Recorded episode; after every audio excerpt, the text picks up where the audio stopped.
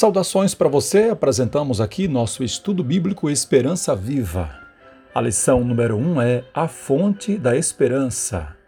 Está escrito: Não só de pão viverá o homem, mas de toda a palavra que procede da boca de Deus. Mateus 4 e o versículo 4. Com quase 4 bilhões de exemplares vendidos, a Bíblia ocupa o topo no ranking dos livros mais vendidos e lidos no planeta. Muitas pessoas, mesmo sem ter uma vida de estrita obediência aos seus ensinos, não têm dificuldade em considerá-la como obra sagrada pela qual Deus se revela, declara sua vontade e oferece esperança. Entretanto, outras pessoas têm dificuldade de responder algumas questões, como as relacionadas à sua autoria, produção, conteúdo, utilidade e interpretação. Nosso tempo é de paradoxos e incoerências religiosas.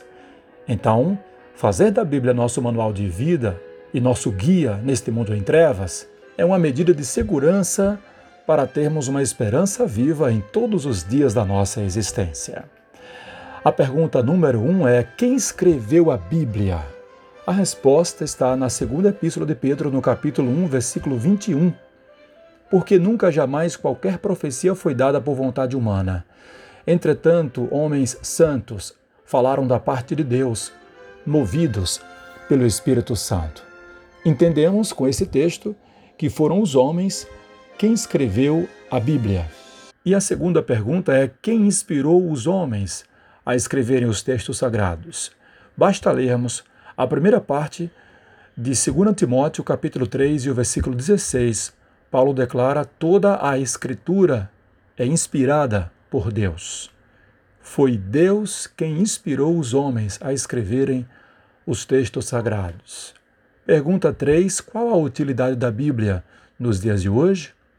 Seguindo o contexto de 2 Timóteo 3, nos versos 16 e 17, lemos: Toda a Escritura é inspirada por Deus e útil para o ensino, para a repreensão, para a correção e para a educação na justiça, a fim de que o homem de Deus seja perfeito e perfeitamente habilitado para toda boa obra. Além disso, nós temos o texto em Romanos, capítulo 10 e versículo 17, que diz: E assim a fé vem pelo ouvir, e o ouvir pela palavra de Cristo. A utilidade da Bíblia em nosso tempo consiste em nos ensinar, repreender, corrigir, educar e também nos fazer ter fé. Sem fé não dá para viver. Pergunta 4. Qual é o propósito final das Escrituras?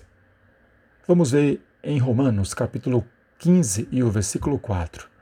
Pois tudo o que no passado foi escrito, para o nosso ensino foi escrito, a fim de que pela paciência e pela consolação das Escrituras tenhamos esperança. O propósito final é nos proporcionar esperança. A Bíblia é o livro que nos proporciona esperança através de seus ensinos, da sua paciência e da sua consolação. Quinta pergunta: qual o problema em não levar a sério o conhecimento da Bíblia? Jesus falou isso e Mateus registrou em seu livro, capítulo 22 e o versículo 29. Jesus respondeu: O erro de vocês está no fato de não conhecerem as Escrituras e nem o poder de Deus. Quando não se tem o conhecimento da Bíblia, corre-se o risco de aprender errado ou de ensinar errado, além de emitir falsas opiniões. E que evidências nós temos de que a Bíblia é a palavra escrita de Deus? Esta é a pergunta número 6. A resposta está, primeiro, em seu poder transformador. A Bíblia transforma pessoas. Segundo, o cumprimento de suas profecias todas as coisas que a Bíblia diz mil anos antes acontecem perfeitamente. Número 3. Sua unidade temática. 40 autores vivendo em três continentes diferentes e em um período de 1500 anos escreveram a Bíblia e a sua mensagem é única, sem contradições.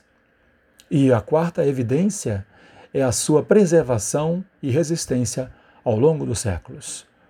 Por mais que a Bíblia tenha sofrido muitos ataques, ela permanece e só cresce o seu volume de vendas, de leituras e de atuação na vida das pessoas. Sétima pergunta: Como Jesus se relacionou com as Sagradas Escrituras? Lendo em Mateus capítulo 4, versículos 3 e 4, então o tentador, aproximando-se, disse a Jesus: Se você é o filho de Deus, mande que estas pedras se transformem em pães. Jesus, porém, respondeu: Está escrito: O ser humano não viverá só de pão, mas de toda a palavra que procede da boca de Deus. E Lucas, capítulo 24 e o versículo 27. E começando por Moisés e todos os profetas, explicou-lhes o que constava a respeito dele em todas as Escrituras. Jesus se relacionou intimamente com as Escrituras.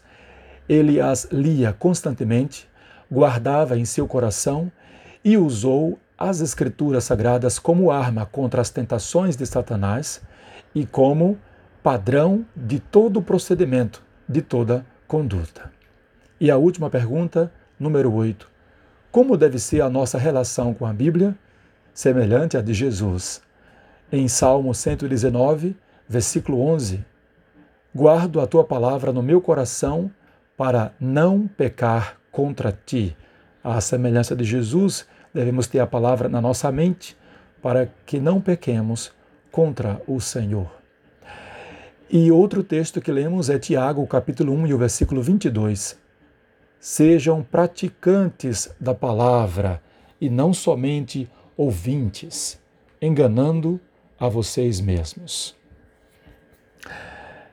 A comunicação de Deus com a humanidade através da Bíblia passa pelas etapas da revelação, inspiração e iluminação.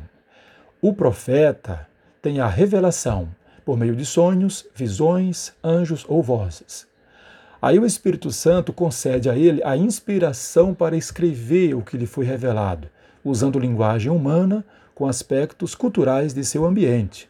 E o leitor, mediante oração e humildade, recebe do mesmo Espírito a iluminação para compreender o texto escrito. Essa inspiração não é verbal.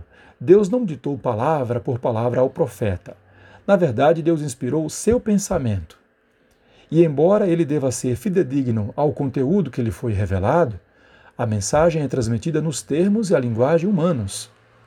E é a mensagem central da Bíblia que é inspirada e não as palavras separadamente. Toda a Bíblia é inspirada, o Antigo e o Novo Testamentos. Ela não somente contém a palavra de Deus, mas ela é a palavra de Deus. E Jesus nos ensina que um filho de Deus deve fazer da Bíblia seu guia de instruções, deve ser um manual de conduta saudável e uma vida vitoriosa. Se você fizer da Bíblia seu referencial de procedimentos, você viverá sempre cheio de esperança e será bem-sucedido em todos os seus empreendimentos. Está claro para você que a Bíblia é a palavra de Deus e que sua mensagem ainda é de suprema importância em nosso tempo? Sim ou não? E você aceita toda a Bíblia como uma palavra inspirada de Deus e decide se ajustar aos padrões de conduta estabelecidos por ela daqui para frente? Então, parabéns! Vamos orar. Senhor, aceitamos a tua palavra e te agradecemos porque o Senhor nos deu. Pedimos que ela seja para nós o que foi para Jesus. Nós lhe pedimos no nome do Senhor Jesus. Amém. Até o nosso próximo estudo. Deus abençoe.